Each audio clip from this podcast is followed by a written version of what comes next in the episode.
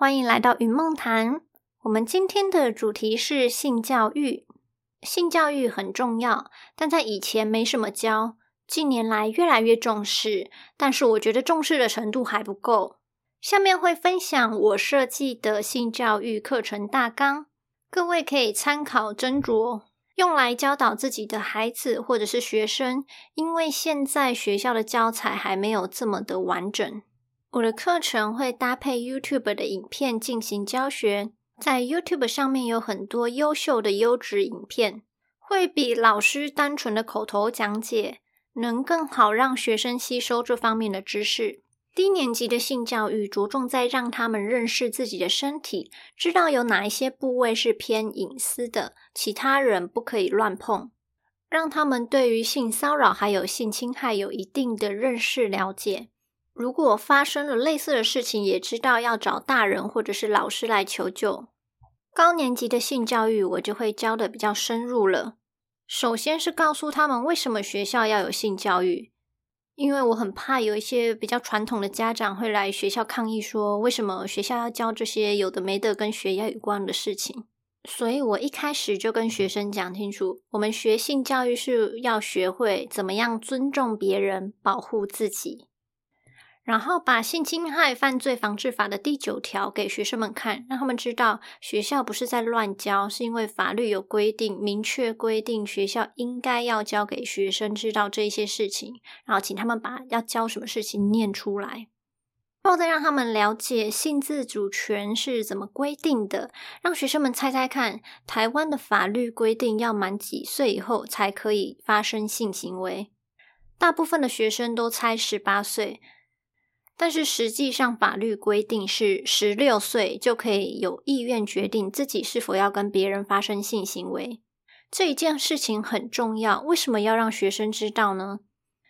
可能你会想说，让学生提早知道，那他不会满十六岁以后就想去发生性行为吧？并不是这样的，就跟满十八岁以后可以去考驾照一样。你是有那个权利可以去考驾照，但是并不代表你一满十八岁就要立刻去取得驾照。你甚至一生都不去考驾照都可以。让学生知道性自主权的年龄，是帮助他们了解到满十六岁以后，如果有人跟他们发生性行为，那就不构成未成年人性交猥亵罪了。以前的新闻有很多关于补教业，甚至是教育界一些狼师的传闻，都会故意跟学生打好关系，故意试探问说学生是什么时候生日，就是想要知道学生什么时候满十六岁。这种事情在以前是有不少案例的，让学生知道法律，可以让他们更好的保护自己。了解跟性教育有关、跟性自主权有关的法律，就是第一个阶段。第二个阶段是进行男女性器官的认知，让他们借由动画了解性器官的构造、清洁保养方式、日常可能会遇到的问题，例如阴茎的勃起。有哪一些原因造成的？不一定是因为有性欲，很有可能是因为想上厕所。因为男性的阴茎跟尿道是共用的。这边也会带到梦遗跟晨勃的生理现象，让他们知道这是发育的正常过程。而男性的包皮在一开始并不是可以分开来的，在青春期时，身体会分泌一种分解酵素，慢慢的把包皮溶开来。等到可以自然的露出龟头以后，再进行包皮的清洁，这部分也是要说清楚的，避免孩子以为老师说要清洁包皮就很用力的硬拉一扯，反而会容易让自己受伤。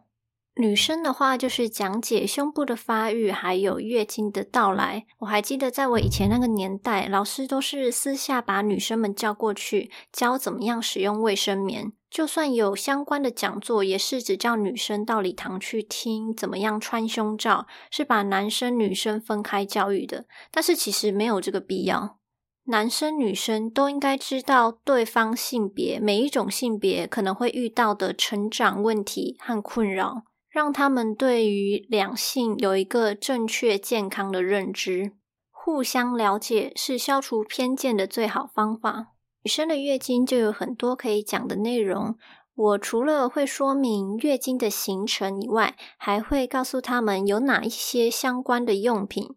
除了卫生棉以外，还有棉条、月亮杯等其他的卫生用品可以选择，也让他们实际看看市面上的卫生棉分为哪一些种类，例如物垫、日用、夜用，这些有什么差异？让男生也一起研究，避免他们以后为了帮家人或者是女朋友买卫生棉的时候买成尿布。我会很浮夸的说笑话，让他们觉得有趣的同时，也吸收进正确的知识。女性的白带也是一种正常的生理现象。很感谢有一些相关的诊所做了相关的卫教影片，让我可以直接把影片放给学生们看，一起讨论，了解到原来女生的成长过程会面临这么多的困扰。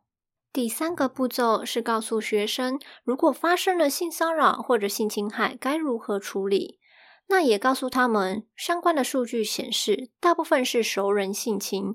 那男生就不会发生吗？其实男生也是有发生的，只是更多的男生不敢说出来，让他们有这一部分的警觉，并且知道如果真的发生了这种事情，可以怎么处理、怎么报案、怎么求救。这样以后他们就算真的发生了这种事情，也不会那么的慌乱，知道可以用什么方法来保护自己。第四个阶段是让学生们认识网络性犯罪。在网络上可能会遇到什么样的性骚扰或者是性犯罪的方式呢？那真的发生了，该如何处理？如何求救？我就以韩国 N 号房的影片为例，让他们日后在网络交友上面会保留一份警觉心，不要把自己的一些资讯都给别人，很容易掉入被网络操控的陷阱里。